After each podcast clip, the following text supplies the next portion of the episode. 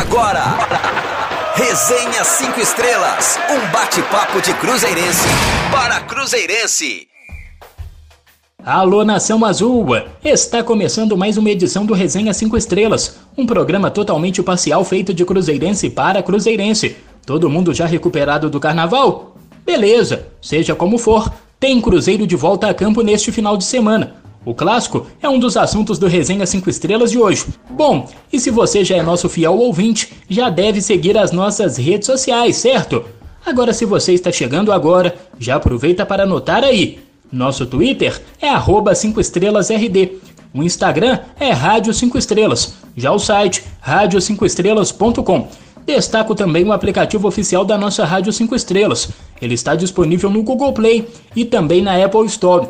Lá estão disponíveis todas as edições do Resenha, boletins do Cruzeiro, músicas e muitas outras atrações. Ah, detalhe! E o Resenha 5 Estrelas está disponível também no Spotify, Apple Podcasts e Google Podcasts. E eu chamo agora os meus amigos Gleison Lage e também o João Castro.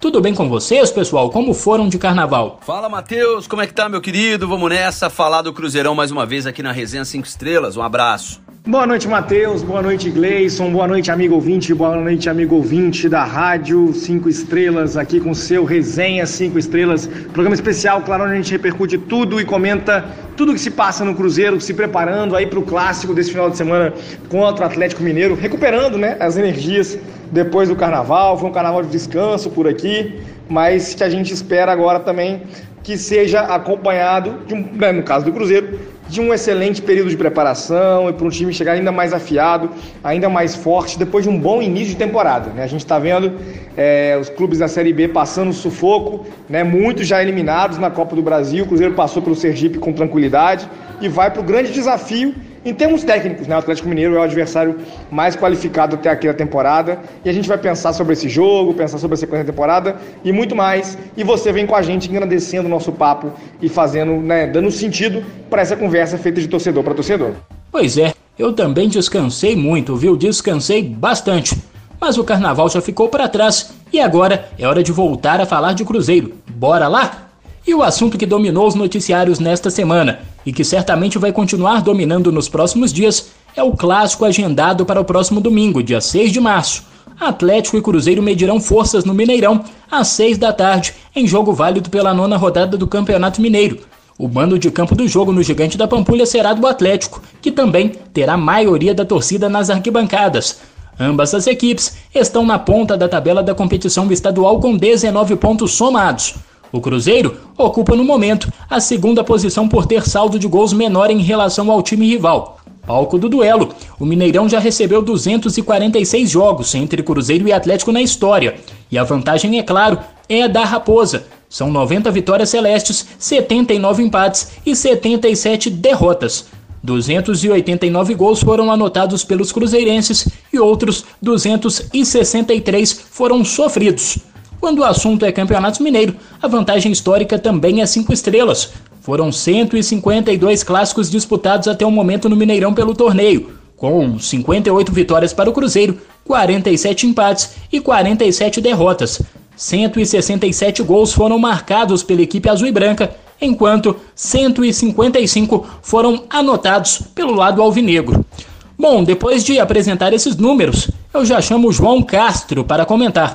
João, Cruzeiro de Paulo Pessolano vem em uma crescente muito grande, derrotou o Sergipe por 5 a 0 em seu último compromisso, mas o Atlético também vem em um bom momento. Mais um clássico que promete fortes emoções, né, João? É sim, Matheus, né? É um, é um, um jogo que muita gente pode eventualmente projetar como desequilibrado, né? Um momento dos dois clubes é, é, diferente, né? O Cruzeiro no processo de reconstrução, mas que no ano passado, por exemplo, conseguiu se sair melhor, né? Eu acho que o Cruzeiro tem um time que tem se mostrado organizado. Acho que né, a defesa ainda preocupa um pouco, especialmente agora, né? É necessário avaliar até a necessidade de contratação com a saída do Maicon, mas tem tido um ataque operante, né? A gente tinha esse problema nos, anos, nos, nos últimos anos. O ataque tem funcionado muito bem e o Cruzeiro vai conseguir incomodar. Eu acho que eu, tenho muita convicção disso para essa partida, né? Embora a gente possa pensar que a diferença de investimento é muito grande nesse momento, uh, que o Atlético Mineiro tem feito um bom início de temporada, o Cruzeiro teria aí virtualmente uma dificuldade maior para equilibrar o clássico, mas eu estou confiante, acho que a gente vai ter um time competitivo, tem sido competitivo, talvez carente de, de, desse tipo de desafio ainda, mas a, a recíproca é verdadeira. Né? O Atlético Mineiro teve a decisão né, da Supercopa do Brasil com o Flamengo como o jogo mais é, complicado até aqui na temporada, mas de resto também se dedicou aí à Copa do Brasil, aliás, a Copa do Brasil não, ao Campeonato Mineiro, né, e vai ter o Cruzeiro aí como um dos principais desafios no ano até aqui. Então é, é um jogo um pouco indefinido, né, a gente ainda não sabe muito bem qual o verdadeiro potencial das equipes né, para essa temporada. E eu vejo o Cruzeiro com condições assim, de equilibrar, de se impor nesse jogo, né, joga em desvantagem em termos de torcida, né, vai ter menos é, é, torcida limitada a 8%. Então a gente vai ter ali uma dificuldade um pouquinho maior também do, do apoio das arquibancadas, mas a gente tem uma história interessante também em clássicos com é, presença minoritária, com a torcida conseguindo fazer-se presente mesmo em minoria. É o que a gente espera para esse jogo. Estou confiante, né? a gente vai seguir o papo nisso, né? avaliando inclusive outras circunstâncias, mas eu acho sim que, é, apesar do bom momento do Atlético Mineiro, o Cruzeiro é capaz de equilibrar e fazer um bom jogo e até mesmo de conseguir a vitória nesse desafio, né? que vai ser a disputa, né? inclusive pelo primeiro lugar da fase de classificação do estadual. Agora, Gleison, tem muita gente colocando o Atlético como favorito para vencer o jogo. Porém, o clássico pode ser considerado um jogo à parte pela sua rivalidade e também pelo que representa em nosso estado, né? Ah, sim, claro, né? Clássico sempre é um jogo à parte, mas eu acho que dá sim para dizer que o Atlético é, é favorito. Né? Não, não, eu acho que uma coisa não tem nada a ver com a outra, né? Você dizer que no clássico pode acontecer de tudo e pode mesmo, né? É, às vezes o time que está com um investimento menor, ou está com um time tecnicamente mais fraco, ele vai, ganha com propriedade do clássico, e isso também às vezes não quer dizer mais nada no futuro.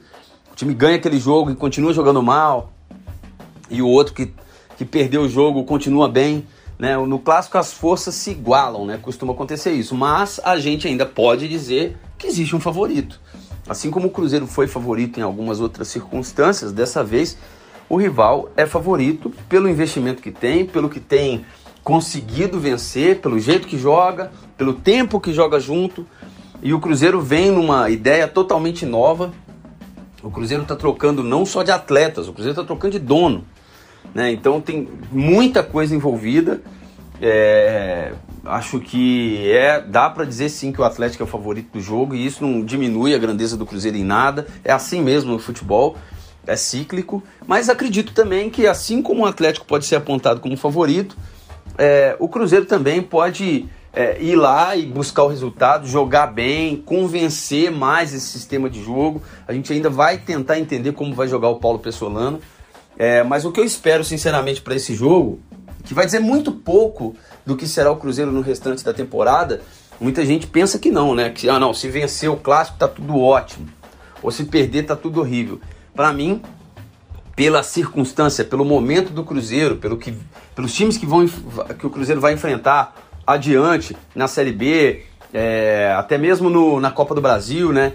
A, a, até que chegue ali nas oitavas de final, caso o Cruzeiro consiga ir avançando. É, o que vai acontecer nesse Cruzeiro aí, é, Cruzeiro e Atlético no domingo, não é o que vai acontecer no restante da temporada. Não é o jeito que o Cruzeiro vai jogar. O Cruzeiro, na, na, no restante dos jogos, provavelmente vai ter muito mais a bola, vai vencer os seus jogos comandando o jogo. É, muito se espera do que vai ser esse Cruzeiro do próximo domingo, né? Como que vai jogar o Cruzeiro, se vai manter essas tradições, mas isso não é uma escolha só do time, né? Porque o outro time também faz uma escolha e aí fica essa briga para saber quem vai comandar o jogo. Eu acredito que o Cruzeiro não terá a bola nesse, nesse domingo. Acho que vai ser um jogo um pouco diferente da característica que o Cruzeiro quer fazer como uma performance principal para essa temporada. Acho que o Cruzeiro vai ter que atuar, é, quer queira, quer não, mais dos contragolpes. Né? Eu acho que a bola vai ficar mais com o adversário do que ficará com o Cruzeiro é, nas, nos jogos é, que o Cruzeiro terá pela frente na, no, no, Campeonato Brasileiro da Série B, que é para onde o Cruzeiro está treinando mesmo. Então esse jogo vai dizer para mim pouco do que será a sequência, né? Independentemente do resultado. Estou falando antes do jogo acontecer. Né? Vai ser um jogo atípico, diferente, como é todo clássico, mas esse ano ainda mais exagerado isso, porque o tipo de adversário que o Cruzeiro vai, vai ter no Atlético não é o tipo de adversário que o Cruzeiro terá em 90% dos seus jogos em 2022. E quem comentou sobre esse possível favoritismo da equipe oponente foi o meia João Paulo, então vamos ouvi-lo. A gente é, espera fazer um grande jogo. É, não existe favoritismo. É, se trata de, de um jogo bastante difícil, é um clássico, né, como você falou. É, a gente vai estar vai tá preparado para para poder fazer um grande jogo e desempenhar nosso, nosso melhor futebol e com fé em Deus sair, sair vitorioso. Sabemos que vai ser é, é, um, jogo, um jogo bastante difícil, é um campeonato à parte, mas a gente é, está preparado. Está aí. Seguindo ainda com você, Gleison, João Paulo quer estar presente em campo no jogo deste domingo. Provavelmente será o armador titular do Cruzeiro. Mas e para você? Qual a escalação ideal para a Raposa parar o Atlético e sair de campo com uma vitória neste clássico? Ah, o João Paulo quer, tá, quer atuar, né? Quer, quer jogar. Depois, principalmente daquele golaço que ele fez pela Copa do Brasil, vai se soltando. É um jogador que eu acho que vai fazer uma excelente temporada pelo Cruzeiro é, já tem mostrado isso, né, que é um dos titulares aí, dos pilares do time do Paulo Pessolano, que ainda está se mostrando qual que é esse time titular.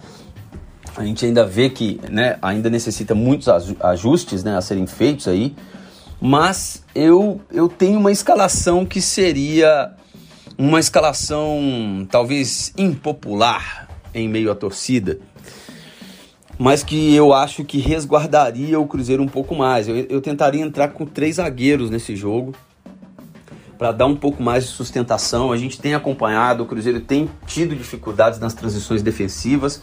É, claro que é um outro tipo de jogo. O Cruzeiro vai é, jogar contra os adversários do Campeonato Mineiro que, que teve até agora, até contra o América, né? Que o Cruzeiro até jogou com três zagueiros, estava indo bem, mas aí o jogo teve um, uma alteração muito forte, né? Que foi o erro da arbitragem, mas principalmente a expulsão do Vagninho. Aquilo ali meio que destabilizou muito o Cruzeiro, a gente tomou um gol rápido e aí não dá para analisar quase nada daquele jogo, a não ser os 20 minutos iniciais, onde o Cruzeiro estava muito melhor do que o América no jogo, mesmo atuando com três zagueiros. Que muita gente pensa, né? Ah, tem um defensor a mais e a gente vai defender. Não, você vai dar uma saída diferente para o time. Eu, né, se tivesse no lugar do Pessolano, com a pouca informação que tem, porque ele tem muita, né? Tá vendo todo mundo treinar, tá vendo como é, se comportam os atletas no esquema que ele quer propor para determinado jogo ou determinado time que ele vai jogar contra. Mas eu tentaria jogar com três zagueiros. Eu tenho um time em mente aí. Vamos ver, né? Ó, eu, eu escalaria o Cruzeiro com o Rafael, o Giovani, né? Afinal de contas, o Giovani tá fora, não deve jogar mas o Giovani ali, então atuando com três zagueiros, Giovani, Brock e Oliveira. O Sidney, acredito que ele ainda não reúne é, é, condições de atuar, né? Tá voltando agora, então tem que entender como é que vai estar tá o ritmo dele. Aí na frente, Rômulo, William Oliveira, Machado ou Pedro Castro. Eu acho que o Pedro Castro ainda vai conseguir a vaga nesse time titular. Entrou bem no último jogo, mas aí o jogo também já estava com mais espaço e tal. E o Machado não fez uma grande apresentação naquele jogo, principalmente no primeiro tempo. Foi mal, depois conseguiu melhorar. Então ali fiquem aberto. João Paulo e Rafael Santos, né? O Cruzeiro então liberando os laterais para subir um pouco mais. E vai ter que deixar esse lado direito mais forte, que é um lado forte do Atlético, lado esquerdo, né? Ali com Arana, tem uma, uma descida muito forte pelo lado esquerdo. E aí lá na frente, Vagninho e Edu. Esse seria o meu time inicial, deixando algumas peças aí, quem sabe, para segundo tempo, como é, alguns atletas no meio campo, dependente de quem, dependendo de quem vai entrar jogando. E aí tem Canezinho para entrar, tem o Vitor Roque para entrar, Daniel, outro, outros atletas que podem mudar ali o jeito do Cruzeiro jogar é, de acordo com o que estiver acontecendo no jogo ali, principalmente depois da primeira etapa. E quem também falou sobre o jogo foi o goleiro Rafael Cabral, que vai disputar seu primeiro clássico com a camisa cruzeirense. Fala aí, Rafael. Clássico é um jogo à parte e, sendo bem sincero, eu desde que eu comecei a jogar bola, eu sempre assisti Cruzeiro Atlético, né? Eu tava, jogava no Brasil, fui para Europa e sempre assisti porque sei da grandeza do jogo, muito lindo ver ver a festa da torcida. Então, cara, eu voltei, sinceramente, eu voltei para o Brasil para jogar jogos como esse. É, eu estou numa expectativa muito grande. É, o que a gente sabe é que, que tem essa zoação entre torcida, tudo, e tem também essa rivalidade entre nós atletas. Há sempre o respeito, há sempre é, admiração pelo, pelo rival, assim como eles têm por nós, porque todo mundo tem a sua história e toda história ela, ela é digna de, de aplauso e de reconhecimento. Mas eu, particularmente, estou muito feliz porque eu voltei para o Brasil e para jogar no Cruzeiro esperando jogos como esse e, e a gente está muito preparado. Eu acho que quando você se, quando você está falando de um jogo com duas equipes do tamanho que são, com o peso da camisa que tem, é, a história ela tem que ser respeitada, né? Obviamente todo mundo diz sobre favoritismo porque analisa o passado recente, vamos dizer assim. Mas eu já tive a experiência de jogar muitos clássicos onde eu era favorito, vamos dizer assim, e muitos clássicos onde o meu time não era considerado favorito. E não necessariamente eu ganhei quando era considerado favorito e perdi quando não era. Então eu acho que aquilo que eu tento conversar muito aqui, porque é algo que eu acredito muito, é que no final das contas, velho, são 11 contra 11 dentro de campo e depois aqueles que entram, então é quem tem mais coragem, quem tem mais personalidade, quem quem acredita mais, quem se prepara melhor e quem quem tem mais personalidade. Então eu acho que que vai ser um grande jogo. É, eles vêm de um passado recente de, de conquistas e vitória mas a gente também vem com o nosso trabalho, na humildade e, e nós vamos entrar dentro de campo para honrar essa camisa e com certeza dar o nosso melhor, porque nós jogamos por nós, jogamos pela nossa família e jogamos pelo torcedor e a gente sabe o que isso representa para o torcedor como representa para a gente. João, eu fiz essa pergunta para o Gleison, mas também quero ouvir a sua opinião. Pessolano tem utilizado o Campeonato Mineiro para fazer testes, como ele mesmo tem reforçado. Mas você acredita que no clássico ele deve mandar a campo qual time, hein? Ah, Matheus, eu acho que essa pergunta aí é, ela é até um pouco simples, né?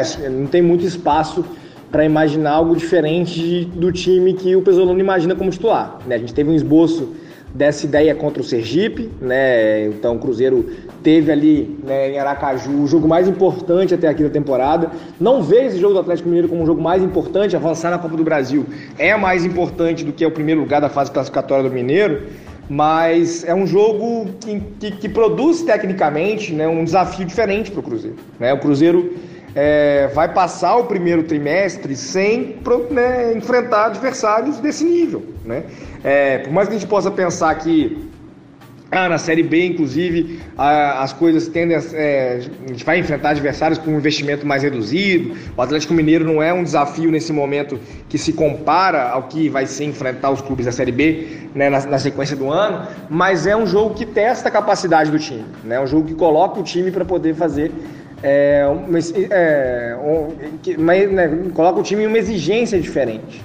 Então, é, a gente inclusive vem de um recesso importante, o time né, teve pausa no carnaval, retornou já às atividades, está fazendo aí um processo quase de intertemporada a tempo do jogo, mas tende a chegar com uma ótima condição física, jogadores é, recuperando-se, né, o Cisne, o Vitor Leque, então eu acho sim que a gente vai ter um time com novidades, né? Até porque a gente tem movimentação no elenco, né? O retorno do Sidney, a saída do Maicon, mas a gente vai ter aí um time muito próximo daquele que a gente viu contra o Sergipe, é, com ajustes pontuais de acordo com aquilo que o Pesolano vai ter à disposição para essa partida e, claro, com o que ele vai entendendo como né, é, disponível para ter como uma ideia de time titular né? Acho que esse é o ponto principal. A gente vai ver em campo no, né, no final de semana um time muito próximo àquele time que o Pesolano tem imaginado como ideal, ou que ele entende certamente, aí sim, a gente vai ver um time em campo que, próximo ao que ele entende como titular no momento. Bom, falamos do técnico Paulo Pessolano. Qual a melhor equipe para ele mandar a campo? Vamos deixar ele mesmo responder. Então, fala aí, professor. Já hemos demostrado o jogo pasado también con Sergip y todo, ya estamos colocando lo que nos vemos que están mejor para, para el juego que ven. Eh, no ensayamos lo que van a jugar domingo son los titulares para el domingo, los que están mejor para jugar, los que están entendiendo más, los que están haciendo las cosas mejor. También tenemos que entender que necesitamos también jugadores para segundo tiempo, según cómo se vaya a dar el juego. Tenemos que pensar cómo puede, qué puede pasar en un juego. Entonces, capaz que para una persona titular es un nombre, mas ese nombre para este jogo no es titular, capaz que para otro jogo. Por eso falo siempre. Eh, eu gosto de tener un, un, equipo que se sientan todos partícipes y todos muy perto de ser titulares, que es lo más importante. Por quê? Campeonato longo, muito jogo. E eu acho que eles estão pegando muito bem isso, porque estão todos treinando muito bem. Eu, la verdade, estou muito contente com todos, como estão treinando, como estão sempre mentalizados para seguir crescendo dentro do modelo, sempre seguir crescendo dentro do lo físico. Eh, então, isso faz as coisas mais difíceis para mim, escolher os 11, mas sei que estão tudo preparado para, para jogar domingo. Está aí o técnico do Cruzeiro, Paulo Pessolano, que não poderá ficar no banco de reservas. O Cruzeiro que será comandado pelo auxiliar técnico Martim Varini. Pois é, João, e não podemos deixar de abordar a questão da violência nos clássicos. Vimos recentemente o caso no Grenal, em que o ônibus do Grêmio foi atingido por pedras no caminho para o duelo contra o Internacional. Tivemos um caso parecido com o Bahia, antes de um jogo válido pela Copa do Nordeste, e tudo o que não queremos é ver essas cenas parecidas como essas no domingo, né? Ah, com certeza, Matheus. Eu acho que não cabe, né? A gente. É, eu tenho buscado né, nos espaços que a gente pode conversar, que tem gente nos ouvindo, é, apresentar uma posição, claro, todo mundo tem suas posições a respeito desses temas, mas eu acho que a gente precisa muito redefinir a filosofia de punição no Brasil a esse tipo de incidente, né? Acho que de, de, de, de, atentado mesmo, né? Mas invasões de campo despropositais, é, com intuito ou com propósito de agredir um jogador, é, manifestações racistas, né, homofóbicas nas arquibancadas, agressão aos ônibus. Acho que tudo isso faz parte do mesmo processo, né? E esse processo está marcado, né, pela escalada do discurso de ódio, mas também ah, pela impunidade, né? As pessoas não esperam uma punição a esse tipo de prática.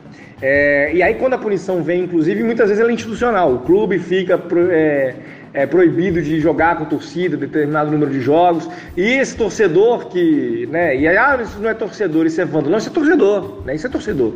Né, isso é parte, especialmente a partir do momento que o clube, os clubes não têm estímulo para afastar esses, esses torcedores da arquibancada, eles continuam voltando ao estádio, a gente vai tendo a recorrência dessas práticas.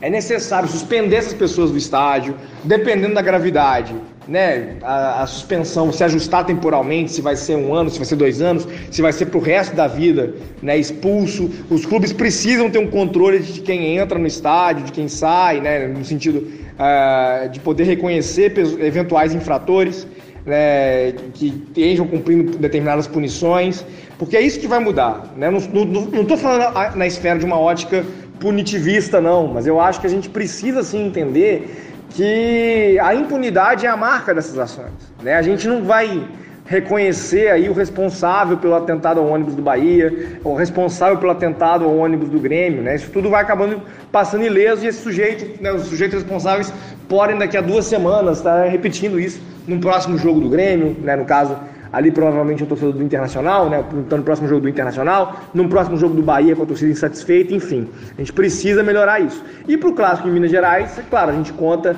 né, a gente sabe que o Mineirão tem aí uma estratégia histórica de chegada dos clubes, etc. E a gente conta que isso seja suficiente. Acho que, né, né com um bom trabalho de segurança, os jogadores vão conseguir também chegar com tranquilidade ao estádio e não ter nenhum tipo de comprometimento ao espetáculo. Não dá para dar sopa pro azar, tem que ter trabalho para isso. Infelizmente, até porque é, quem comete esse tipo de ato se sente muito seguro de que não vai ser é, responsabilizado. Mas Estou confiante sim, acho que a gente vai ter. É, e esses exemplos recentes acabam funcionando como um alerta, né? Para que a segurança do entorno do Mineirão possa garantir a chegada com segurança dos jogadores para a partida. Inclusive, Gleison, uma excelente demonstração que a rivalidade só deve ficar dentro de campo é o convite do Ronaldo a dirigentes do Atlético para um almoço no domingo antes do clássico. É, eu acho que isso é o mínimo, é um comportamento é, que a gente tem como um comportamento diferente o que mostra que a gente está num, numa via muito errada ainda, né?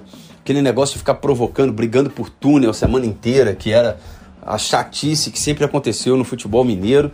Não só mineiro, não né? estou falando daqui porque a gente está falando desse jogo aqui, Cruzeiro e Atlético, mas no Brasil todo, essa, essa coisa, né? Um brigando, aí depois a turma é, briga do lado de fora e os dirigentes estão almoçando juntos, jantando juntos. Não dá, né? Então, acho que esse tipo de postura do Ronaldo é, vai, ao, de, é, de, de, vai ao encontro, na verdade, né, ao que eu penso de futebol, ao que eu tenho pensado de futebol, né, que a rivalidade ela fica dentro do campo, fora do campo as coisas precisam ser profissionais, inclusive os times precisam se unir um pouco mais para fazer competições mais agradáveis. Né? E aí, na hora que a bola rolar, é cada um na sua, cada um lutando pelo, sua, né, pelo, pelo resultado. Mas eu acho que esse tipo de iniciativa do Ronaldo ajuda a romper uma bolha muito complexa do futebol brasileiro. A gente tem acompanhado alguns casos aí, Brasil afora, né?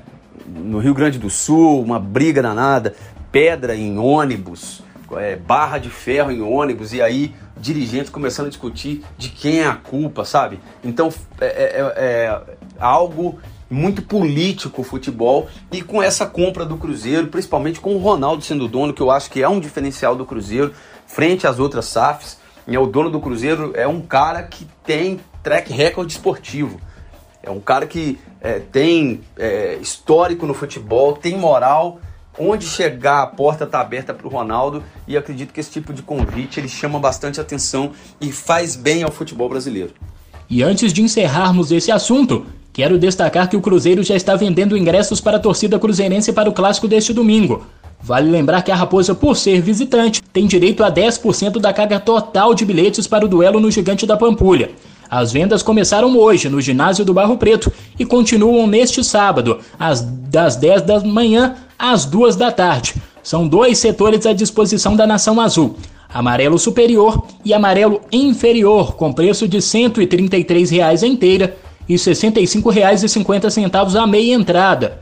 Cada cruzeirense poderá comprar até quatro ingressos. E falamos há pouco sobre os possíveis nomes que deverão ser mandados a campo pelo técnico Paulo Pessolano no clássico. Quem não vai estar vai ser o atacante Thiago.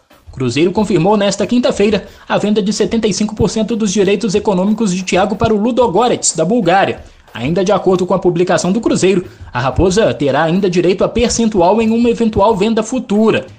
Antes do Cruzeiro anunciar oficialmente, o próprio Thiago confirmou sua saída em uma publicação em sua rede social. O atacante agradeceu o apoio da torcida cruzeirense, enalteceu o papel de funcionários das tocas 1 e 2 e ressaltou a importância também de técnicos que passaram pelo Cruzeiro para o seu crescimento como atleta. Gleison, Thiago se despede do Cruzeiro com 64 jogos com a camisa azul e branca, tendo anotado 10 gols, então, uma marca interessante, né? Qual a sua avaliação sobre a trajetória do atacante durante sua passagem pelo Cruzeiro? Uma trajetória muito curta, talvez o grande upgrade da carreira do Thiago foi justamente sair do Verei e vir para o Cruzeiro.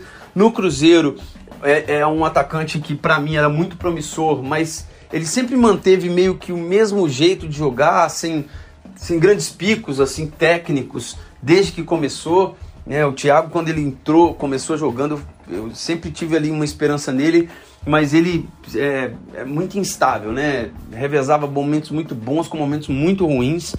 Sai novo, né? É uma pena, mas eu acho que no momento o Cruzeiro ele não tem como muito ficar negociando demais, né?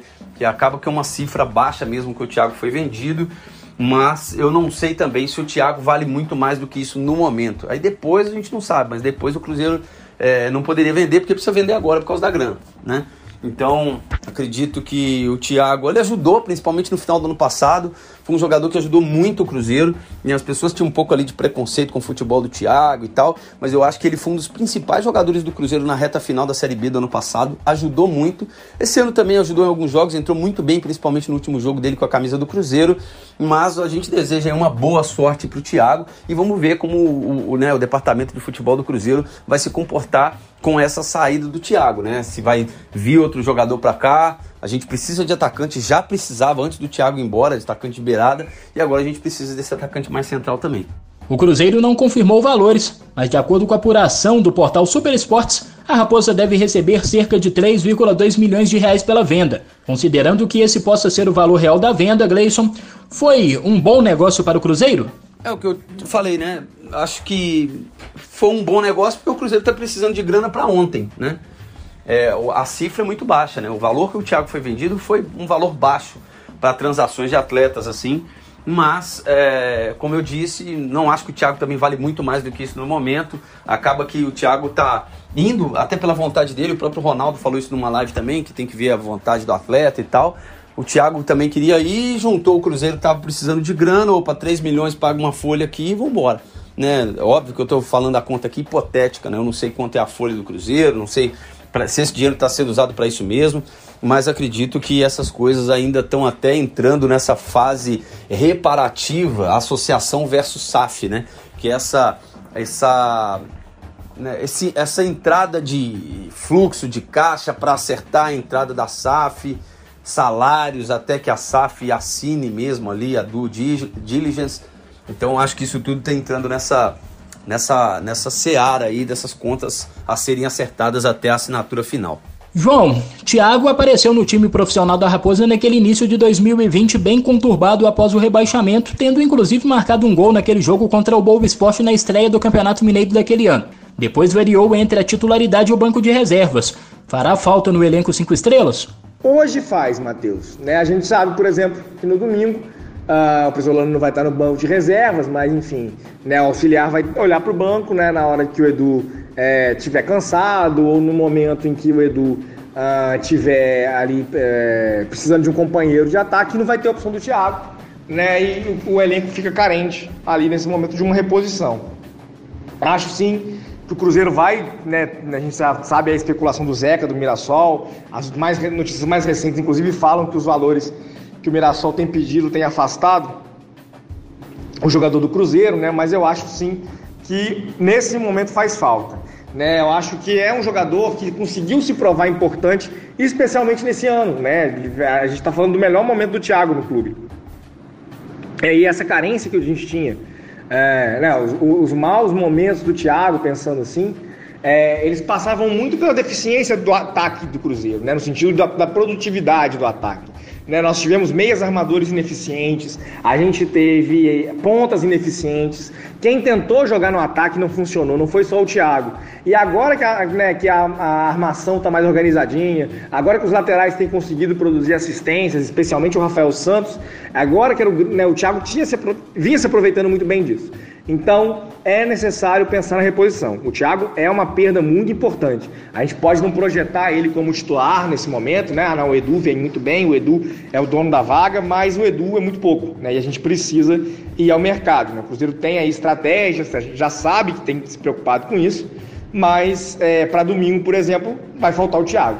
Então, nesse momento, não tem como dizer diferente. Faz muita falta né? O Pesolano perde uma opção importante para alterar a, a, ou para manter determinadas ideias de jogo e precisamos aí de repor, de repor o Thiago, que sim, não acho que é um jogador que é tão difícil encontrar suplência no mercado. A gente pode encontrar alguém que reproduza de forma tão eficiente quanto ele, né? Até aquilo que ele já vinha conseguindo produzir até aqui. Mas não dá para ficar passivo assistindo e esperando. Ele tem que ir em busca desse nome o mais rápido possível. E quem também está próximo de, de deixar o Cruzeiro é o zagueiro Maicon. Anunciado como o primeiro reforço da Raposa para esta temporada, o defensor deverá ter como destino Santos, que deve fechar sua contratação após aval do novo técnico da equipe paulista, Fabian Bustos.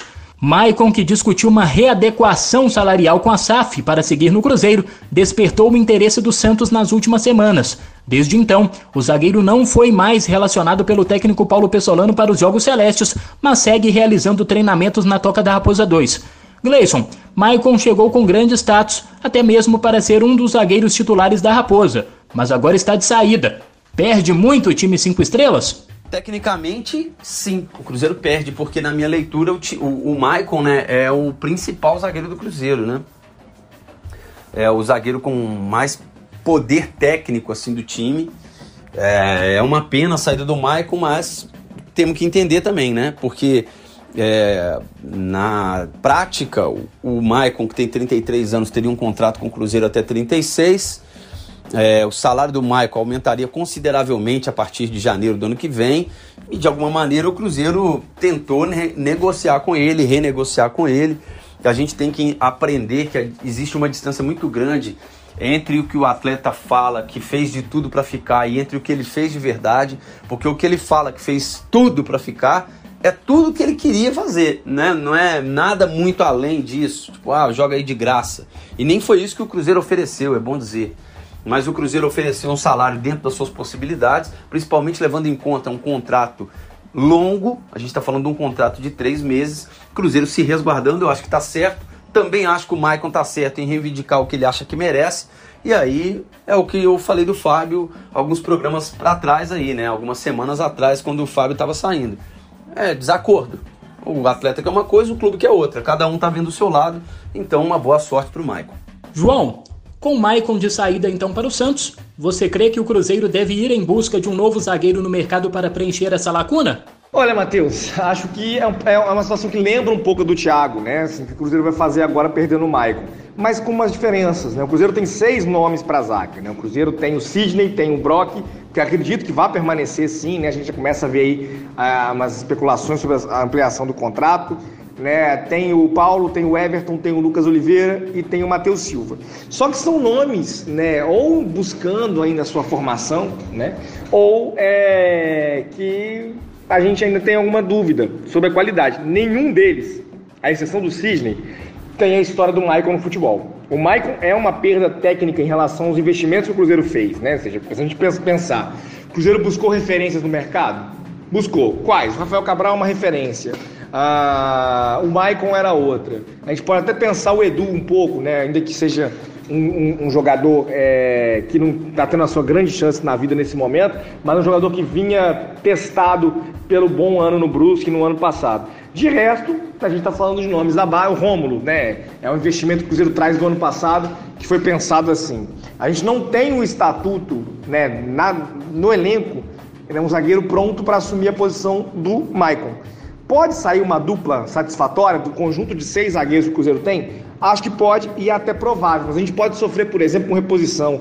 Zaga tem muita suspensão, né? Zaga tem convive ali, claro, também com processo de lesão. Então seria importante sim o Cruzeiro ir ao mercado. Mas eu acho, por exemplo, se comparar com a situação do Thiago, é muito urgente buscar um suplente para o Edu. Né? Em relação à zaga, não. Acho que o Cruzeiro pode ir para o mercado com calma, caso se interesse de fato por qualificar a zaga, para buscar um nome com mais certeza. Né? Não dá para trazer, acho que um, um, outro zagueiro com o perfil do Matheus Silva, do Lucas Oliveira, eu acho besteira. Né? A gente pode esperar um pouquinho mais para ver aquilo que o mercado oferece. Mas sim, o Michael faz falta e pensar a reposição dessa referência no elenco, talvez até em outra posição, mas ter que buscar referências para o elenco pode ser sim muito importante. É, vamos ver como vai ficar a zaga celeste daqui para frente. Bom, chegou o momento da gente saber as notícias do futebol feminino do Cruzeiro. Boa noite, Mariana Silva. Quais são as suas novidades envolvendo as cabulosas, hein? Fala galera da Rádio 5 Estrelas, tudo bem com vocês? Eu venho com as últimas notícias do futebol feminino.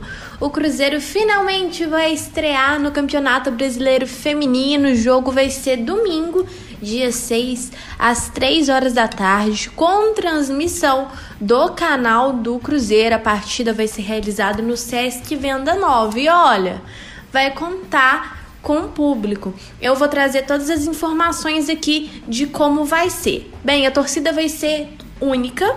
O acesso vai ser pela portaria 2 do Sesc Venda Nova, que fica na rua Doutor José Félix Martins, 1246 Mantiqueira, Belo Horizonte. O ingresso ele vai ser só entregue mediante a doação de um quilo de alimento ou de um produto de limpeza, né? Vai ser uma coisa por pessoa. Então é ou um quilo de alimento ou um produto de limpeza por pessoa.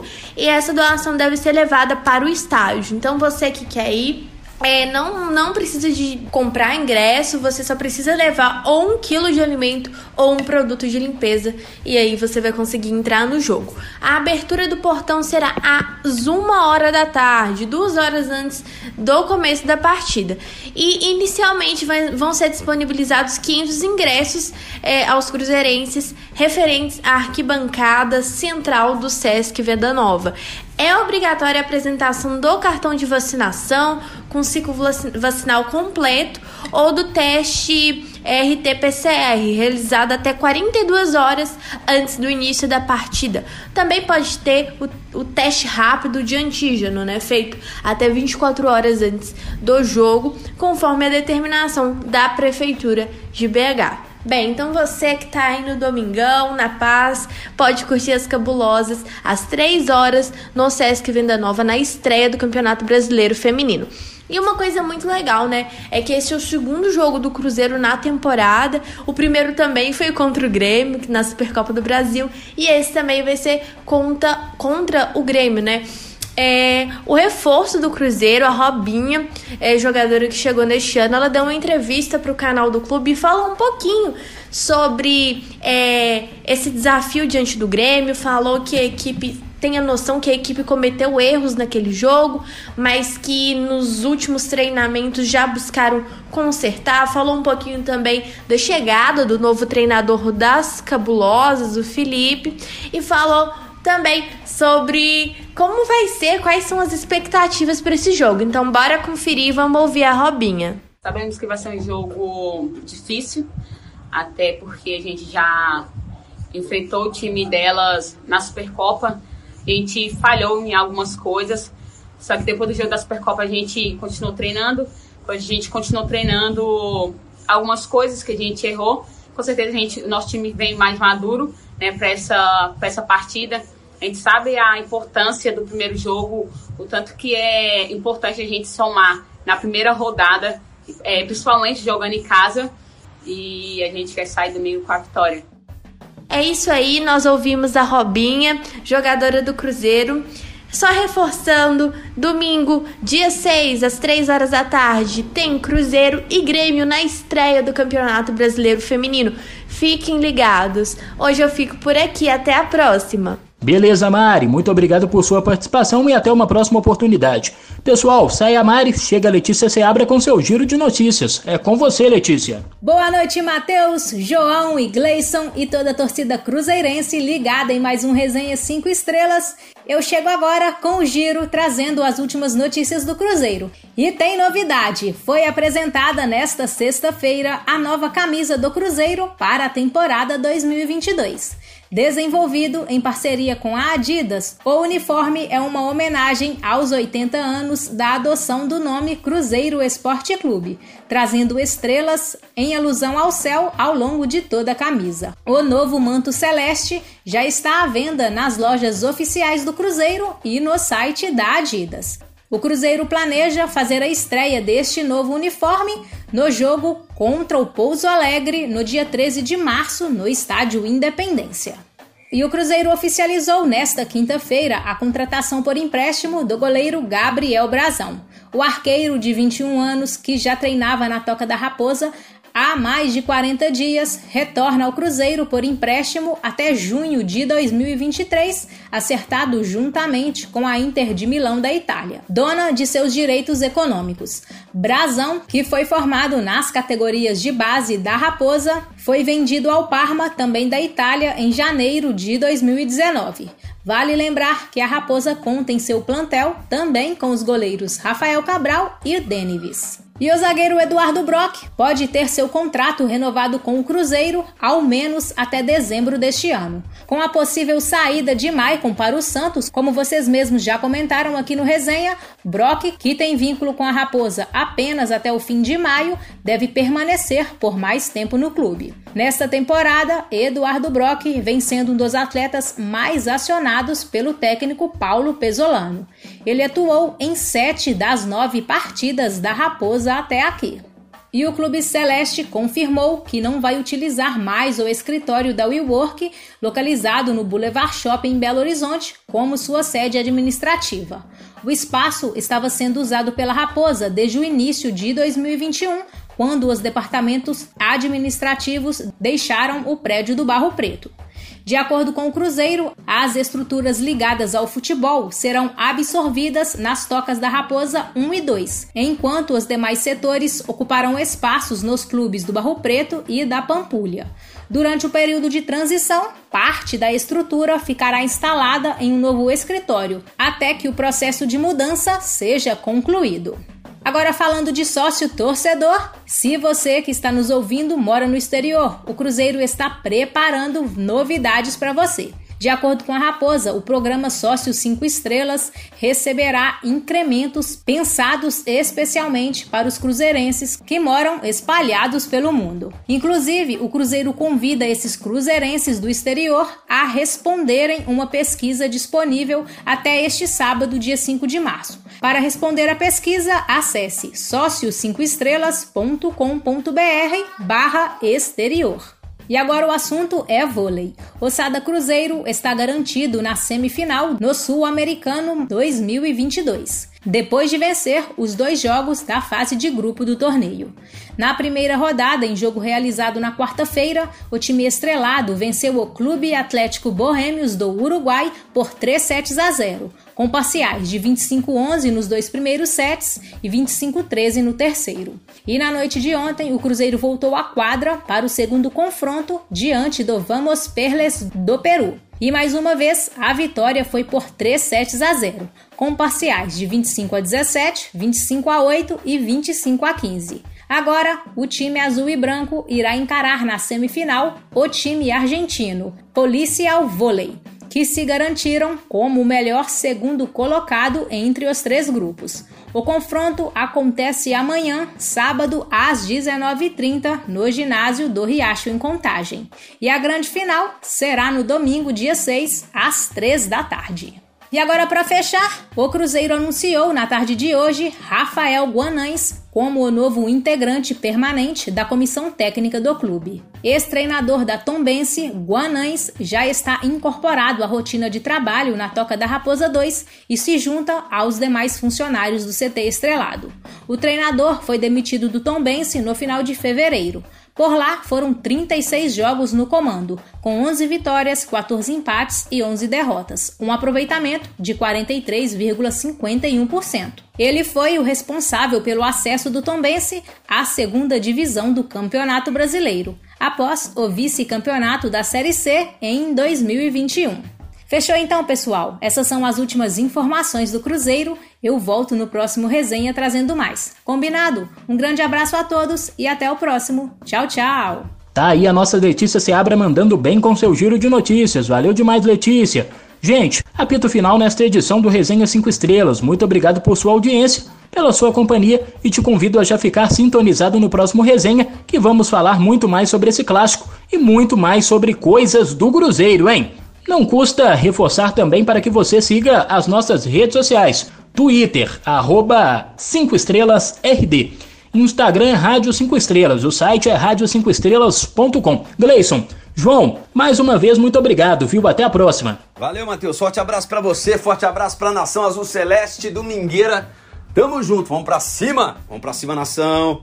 É isso, Matheus. Foi um prazer. Já deixo meu boa noite para você. Boa noite também ao Gleison, amigo ouvinte, ao amigo ouvinte. Estamos né, acompanhando aí, né? A gente já teve o giro de notícias. A campanha do Sada Cruzeiro no Sul-Americano também, bem importante, em busca de mais um título continental, em busca de projeção mais uma vez para a disputa do próximo Mundial, para poder. Né, o Cruzeiro, o Sada Cruzeiro certamente estará lá para defender o Tetra, mas a gente pode também garantir aí mais uma vaga. A gente lembra aí das vezes que o Sada Cruzeiro chegava para o Mundial como, com três vagas vagas, né? Vaga de sede, vaga de campeão sul-americano e vaga do mundial anterior. Então a gente vai em busca desse título também que é muito importante para coroar a galeria de títulos. E por falar em Sada, a gente fala sempre aqui também no final sobre a equipe feminina do Sada, que está aí nas cordas na Superliga B feminina, infelizmente, né? Faz um confronto de vida ou morte nessa, é, nesse sábado, às 19 horas, contra a FEV Franca. É, quem perder está fora, né? Não tem muito mais para onde correr. A situação já é complicada porque a gente tem o terceiro e quarto colocado nesse momento, né? São quatro vagas para a semifinal. É, muito próximos de atingir os 14 pontos, os dois primeiros já atingiram 14 pontos, e a equipe feminina do Sada, que infelizmente não tem o apoio do Cruzeiro, é apenas Sada Tambasa Argos, vai em busca do acesso aí, se agarrando nas cordas, e faz esse jogo contra a Fé Franca, Franca, um jogo de vida ou morte. Né? Quem perder está fora, então vai ser especial aí poder acompanhar também e que elas possam levar essa disputa o mais longe possível, quem sabe ainda voltar para a briga pelo acesso. No mais, é sempre um prazer bater esse papo. Estou animado para domingo. Acho que a gente vai conseguir sim uma vitória. É um, um, jogo que pode marcar muito essa temporada em relação à confiança do grupo. Então é importante que haja todo o estímulo, todo o apoio para que o Cruzeiro possa alcançar essa vitória. No mais, eu me, me, despeço por aqui, sempre enfatizando o prazer de estar com vocês, agradecendo mais uma vez o, o carinho da nossa audiência, deixando meu abraço e um convite para seguir com a gente. E até a próxima. Até semana que vem, pessoal. Grande abraço. Fui. Você ouviu Resenha 5 Estrelas.